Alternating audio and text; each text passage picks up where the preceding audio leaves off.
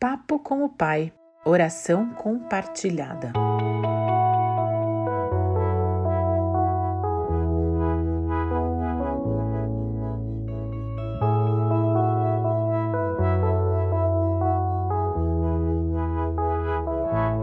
Você já ouviu dizer que uma dor compartilhada se torna meia dor? É uma frase que as pessoas usam geralmente quando alguém está enfrentando um problema, para que essa pessoa não atravesse essa dificuldade sozinha ou não se sinta sozinha nessa jornada. E realmente é muito melhor quando estamos em um momento de dificuldade e temos os nossos amigos ao nosso lado. Eu tenho certeza que você pode se lembrar de uma ou de muitas situações em que ter os seus amigos por perto fez toda a diferença. Por exemplo, a perda de alguém querido, um término de relacionamento, um momento de desemprego e falta de recursos, um pneu furado, um machucado jogando bola e por aí vai. A vida com os nossos amigos é muito melhor e até mais fácil. Enfim, uma dor compartilhada pode ser considerada assim meia dor. Isso não significa que vai deixar de doer para você, nem que todos os seus problemas serão solucionados, mas ter esse ombro amigo faz de fato toda a diferença. Da mesma forma, ter alguém que ora conosco ou por nós é algo muito valioso. O nome disso é intercessão, quando apresentamos o pedido ou a necessidade de uma outra pessoa ao Senhor. A oração intercessória é uma súplica em favor de outra pessoa. Trata-se de uma oração na qual nós reconhecemos a nossa total incapacidade de fazer alguma coisa e reconhecemos o total poder e a total capacidade de Deus em realizar aquilo pelo que estamos clamando. Então, assim, eu não tenho o poder de curar um amigo doente, mas Deus tem.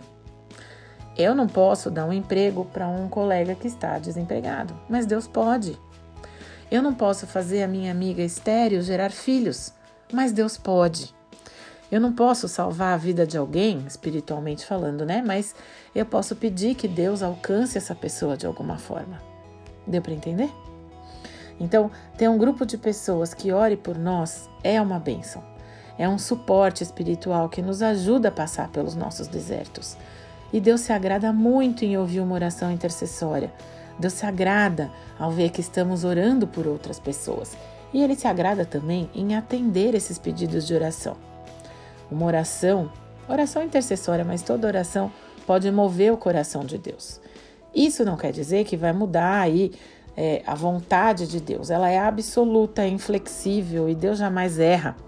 Mas a implementação dessa vontade não é bem assim. Ou seja, a nossa oração ela não vai mudar o caráter nem o propósito divino, mas pode mudar a estratégia, o caminho que Deus vai usar para chegar ao seu objetivo final.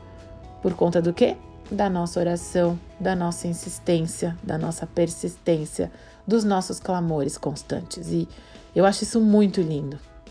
E a Bíblia nos ensina a orar por quem nós amamos, claro, mas também pelos nossos inimigos, ou assim, pessoas que não amamos tanto, né?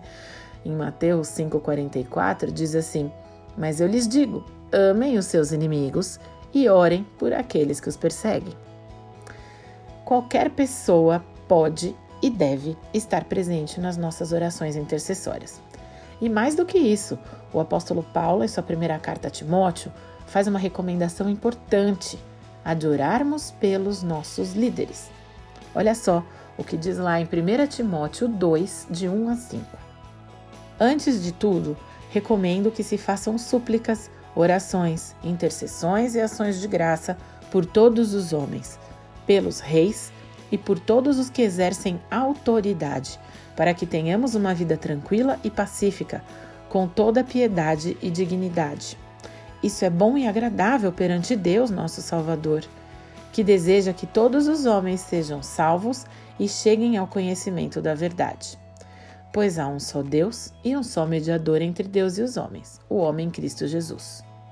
Então, quem você vai incluir na sua pauta de oração no dia de hoje?